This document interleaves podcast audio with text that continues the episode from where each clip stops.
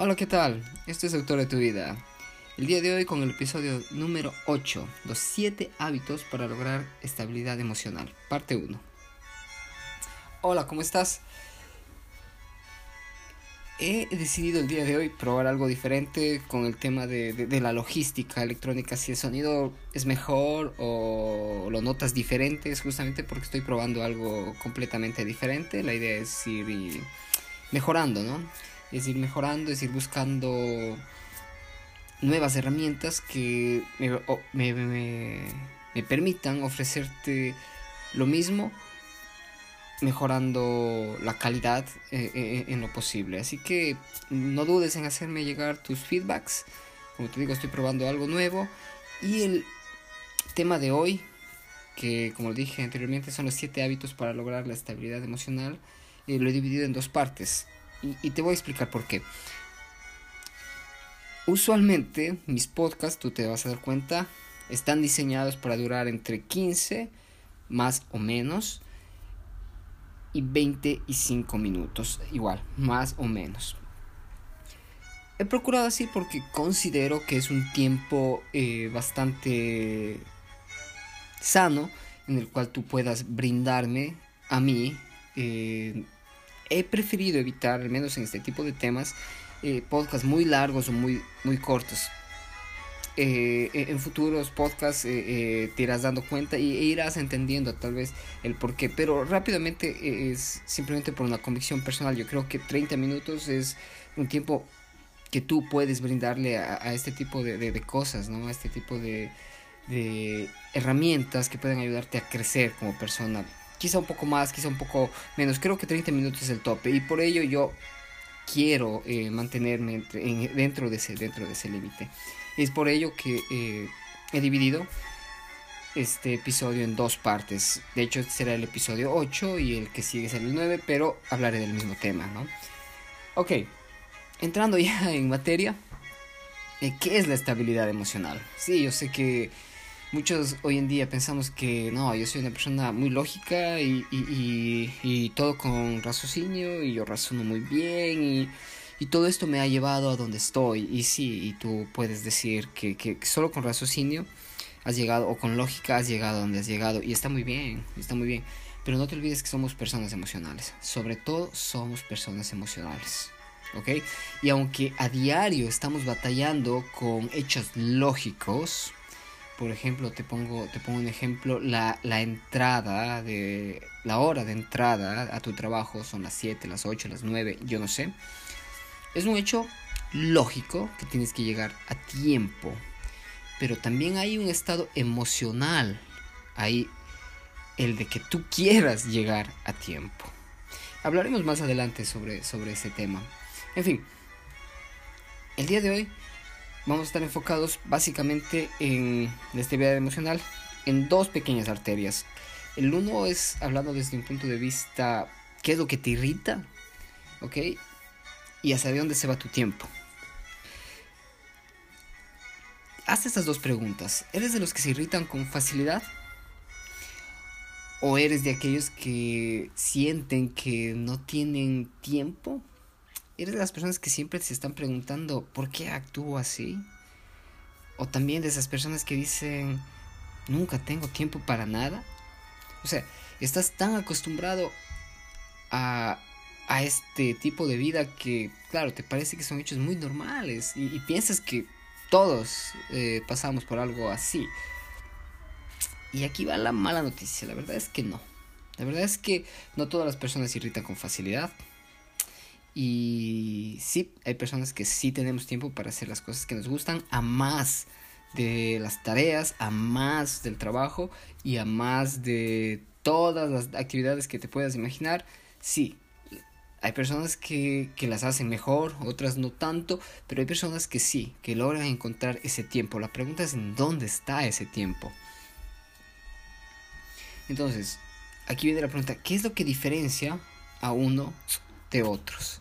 ¿Qué es lo que te diferencia a ti de otras personas? La respuesta es bastante sencilla, son los hábitos.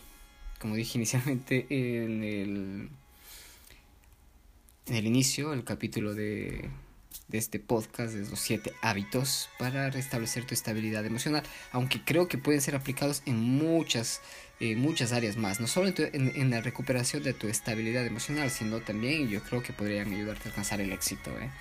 Pero ese es otro tema. Ok, ahora bien, entendamos algo, somos la suma de varios acontecimientos, ¿ok? Y nuestro temperamento, sea sanguíneo, colérico, flemático, melancólico, que fueron los establecidos por Platón, que también es otro tema, eh, sea cual sea nuestro temperamento, lo moldeamos a diario, lo moldeamos a diario acorde a nuestros hábitos. Y ahí que hay personas que son más irritables o no, a pesar de que puedan tener el mismo temperamento. Ponle mucha atención a esto. Hay personas que pueden tener el mismo temperamento colérico y reaccionar completamente diferente ante los problemas.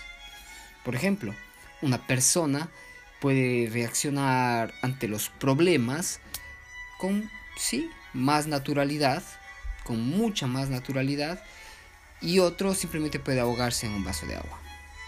¿Ok? Entonces, es eso, básicamente debes tener eh, cuidado. Ok, dicho de otro modo, hay personas que por medios de buenos hábitos han logrado estabilidad emocional y yo no puedo estar más de acuerdo en esto. Con esta pequeña introducción, básicamente vamos a abordar los siete primeros puntos.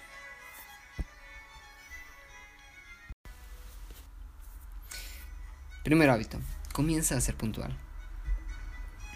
En una frase, la puntualidad dice mucho de una persona sin que ésta haya dicho una sola palabra. Yo no podría estar más de acuerdo. Una persona impuntual, piénsalo un poco. Eh, primero genera una muy mala impresión. ¿Ok?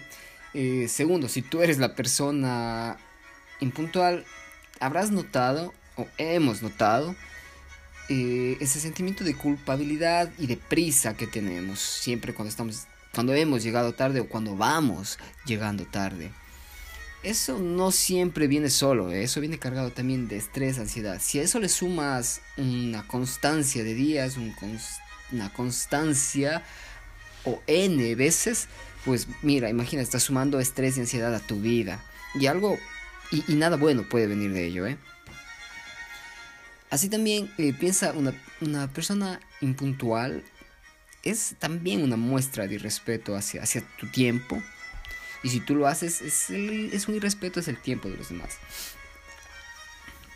Sin hablar, la poca seriedad que se muestra eh, con este hecho de la impuntualidad.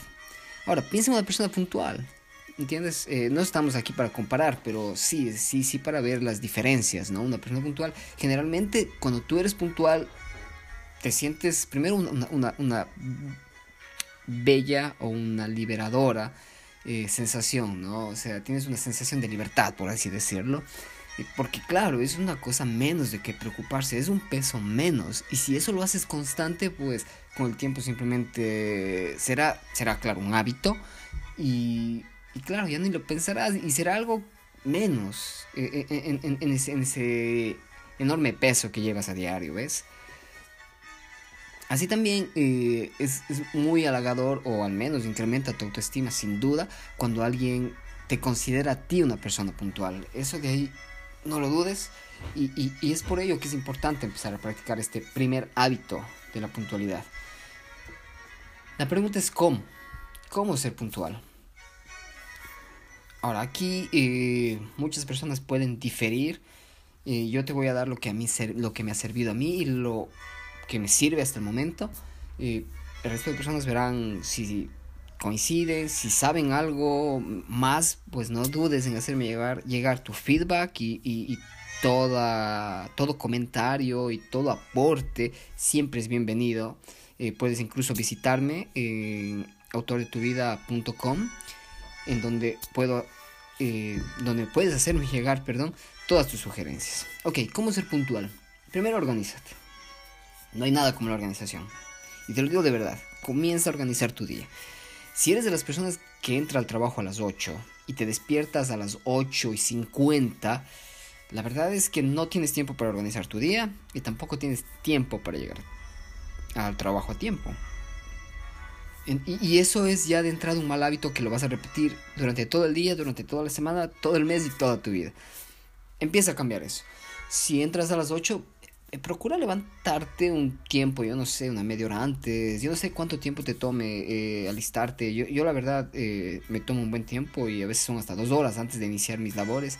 Y, claro, y tomo 15 minutos para organizarme, para organizar mi día, ¿ok? Y para, hacer, y para echar una mirada a la semana, sin duda.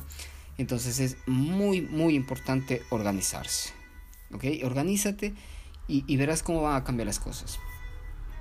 Ahora bien, comienza, comienza a cerrar tus reuniones a tiempo. Si tienes una cita o una segunda reunión a las, yo no sé, a las 6. Y ya son las 5 y tú estás en la actual reunión, cita o lo que sea, y son las 5, ya son las 5 y 10, la verdad es que deberías hacer una reunión por lo menos una hora antes de tu siguiente cita, por lo menos para que estés a tiempo. No te va a servir de mucho dejar un, un lapso de 30 minutos porque va a estar en el corre, corre y otra vez, como te dije, es la ansiedad. Es la ansiedad y es el estrés de llegar a tiempo. aprende a cancelar citas y aprende a mover citas. Aprende en este, en este punto yo difiero mucho con muchas personas. Yo prefiero tener no más de una, máximo dos citas en un día. No más. Claro, depende de tu trabajo y depende de, lo que tú hagas. Entonces, sí, extraoficiales me refiero, ¿no? Entonces, yo tener más de una a dos. Ahora, acorde a tu trabajo, tú sabrás cuántas convienen y sabrás organizarte, pero procura, procura que si estás muy copado a moverlas a otra fecha o a cancelarlas definitivamente. Ahora, un punto que a mí me ha valido mucho es, para ser puntuales, comienza a pensar que es tu imagen. ¿Qué es tu imagen? ¿Ok? Tu imagen, porque al fin y al cabo es tu imagen la que está en juego. Así que cuídala. Procura que en cada encuentro o cada vez que acuerdes con alguien en citarte en algún momento y a una hora establecida, piensa que es tu imagen la que está en juego. Cuídala, sella eso en, tu, en tus actividades y verás cómo comienzas a ser puntual. Segundo hábito. Y este es algo que estoy seguro te va a gustar, pero vamos a ver. Aprende a decir que no. Aprende a decir que no. Mira, aquí también en una frase. Decir sí a todo va a dejarte sin tiempo para ti y te producirá con el tiempo depresión y ansiedad. Piensa, piensa un poco a qué puedes decir que sí y cuándo puedes decir que no.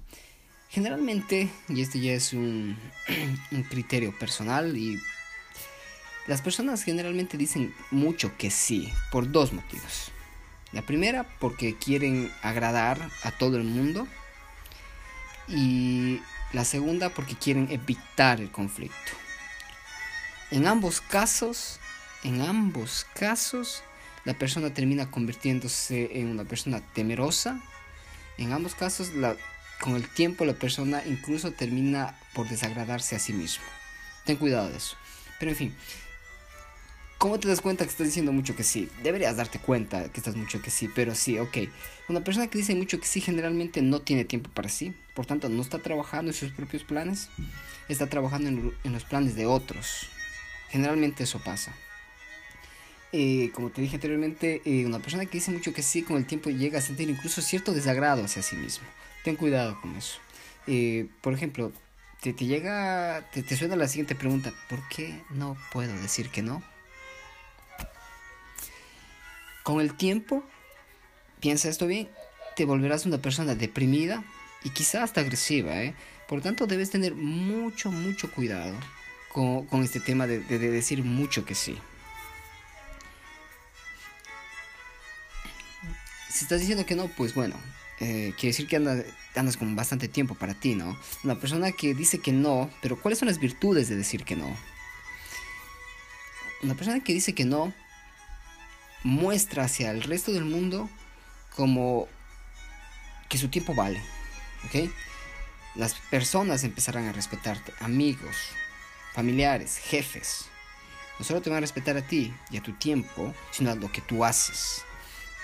Y por ahí ya viene el tema de incrementos de, salarios e incluso de ascensos. Ponle ojo mucho a esto, ¿eh? Así también, decir que no te va a mostrar como una persona mucho más segura. No te digo que digas no a todo, pero si es que contradice lo que tú quieres o lo que tú sientes, dilo. ¿Ok? Dilo. O sea, tienes que, decir que no, sobre todo si no lo sientes.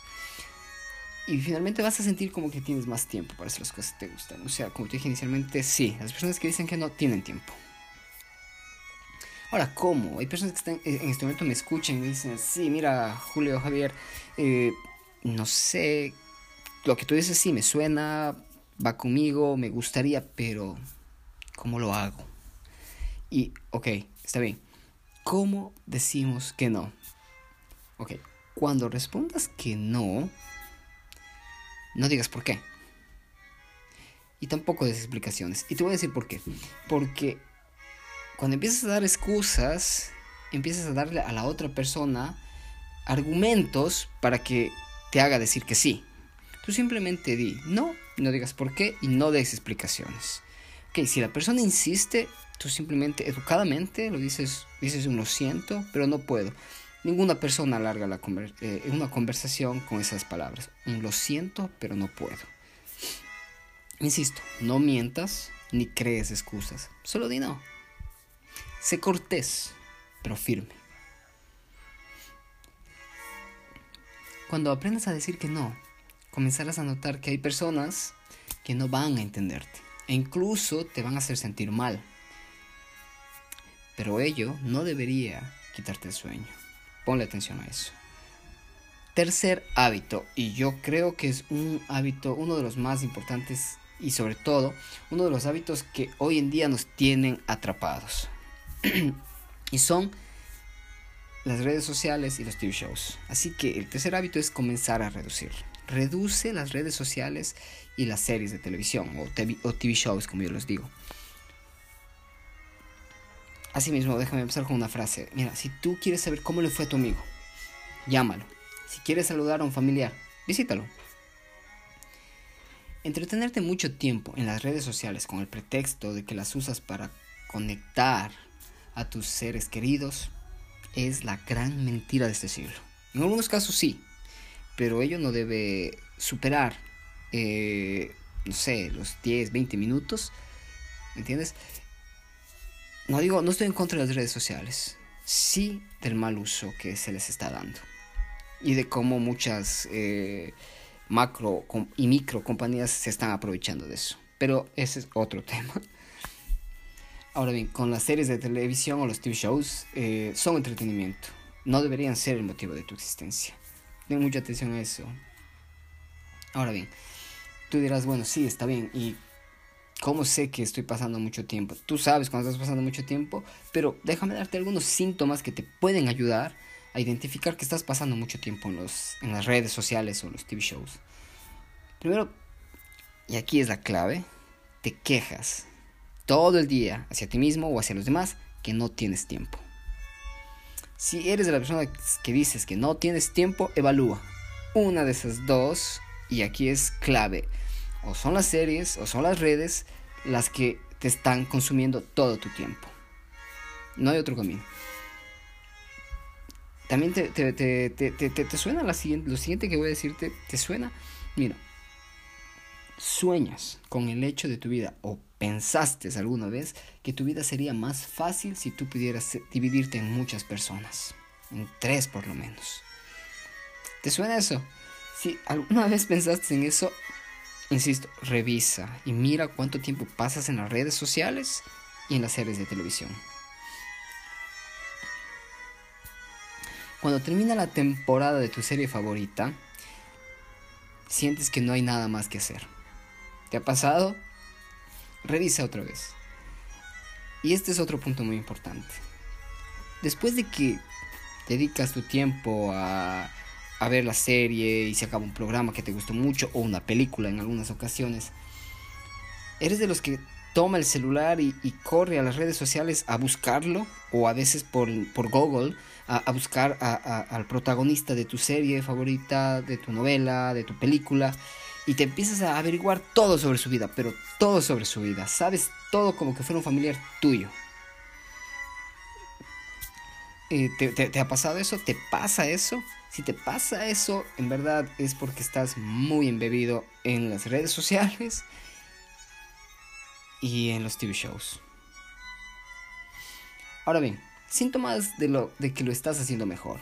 Sí, programas tu día y tienes un momento y hora exacta para ver tu programa favorito. Eso sería lo ideal, ¿no? No digo que no, que no vayas a las redes sociales, que los TV shows, y, está bien, está bien. Programas, pero prográmate. Programa un tiempo establecido y específico para hacerlo. Cuando se termina la temporada, digamos así, son 10 episodios por temporada o 12, yo no sé, eh, de tu TV show o de tu serie favorita, bueno, sientes que no ha pasado nada y sigues con tus actividades. En algunas ocasiones es hasta molestoso, pero sí.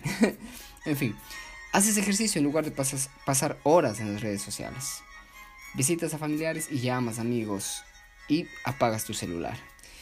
Cuando notas, cuando notas que estás haciendo eso, sí estás haciendo lo mejor. De hecho, este, este, estos cuatro ítems, la verdad, eh, estarían de más. Pero, en fin cómo puedes reducir eh, tu adicción a las redes sociales.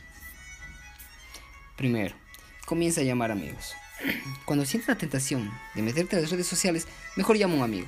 Sal y tómate una cerveza. O lo que te guste, ¿eh? eh una agüita de horchata, este. Yo no sé qué.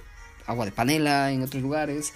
O si eres. si estás en el Ecuador, no sé, un canelazo por último. Eh, un hito nomás, ¿eh? Yo no sé. Otro punto, invierte en una bicicleta. Invierte en una bicicleta. Si la tienes, quítale el polvo. Si es que consideras que es muy caro la bicicleta, aunque yo creo que no, eh, invierte en unos buenos zapatos. Comienza a caminar. Eh, sal a correr. Si consideras que también eso es un poco, yo no sé, toma un papel y un lápiz y comienza a, a escribir, a leer. O comienza o ve a tomarte un café. Es preferible relacionarte y conectarte más con la gente que pasar mucho tiempo en las redes sociales o en los TV shows. Comienza a pensar menos en los likes y más en los abrazos. Yo creo que en una, red social no deberías invertir más de 10 minutos al día. Más de 10 minutos al día. Y que deberías invertir más tiempo en las personas. Y en una persona en verdad deberías invertir por lo menos unos, una o dos horas. Por lo menos eso es lo que tengo para ustedes el día de hoy. Eh, en el siguiente podcast estaré mencionando los cuatro siguientes hábitos que créanme están eh, bastante interesantes. No te olvides de ponerme tu feedback. No te olvides igual de seguirme en en mi plataforma que es eh, www.autordetuvida.com. Puedes leer, está el, el artículo completo ahí. De igual manera, si quieres, yo elaboré un pequeño documento, a mini, un mini ebook, si se puede llamar. Puedes verlo en issue, si, en issue, si es que tiene mucha demanda de pronto y, lo hago como un archivo descargable. O posiblemente lo voy a hacer un archivo descargable. Eh, eso es lo que tengo para ti el día de hoy y hasta la próxima.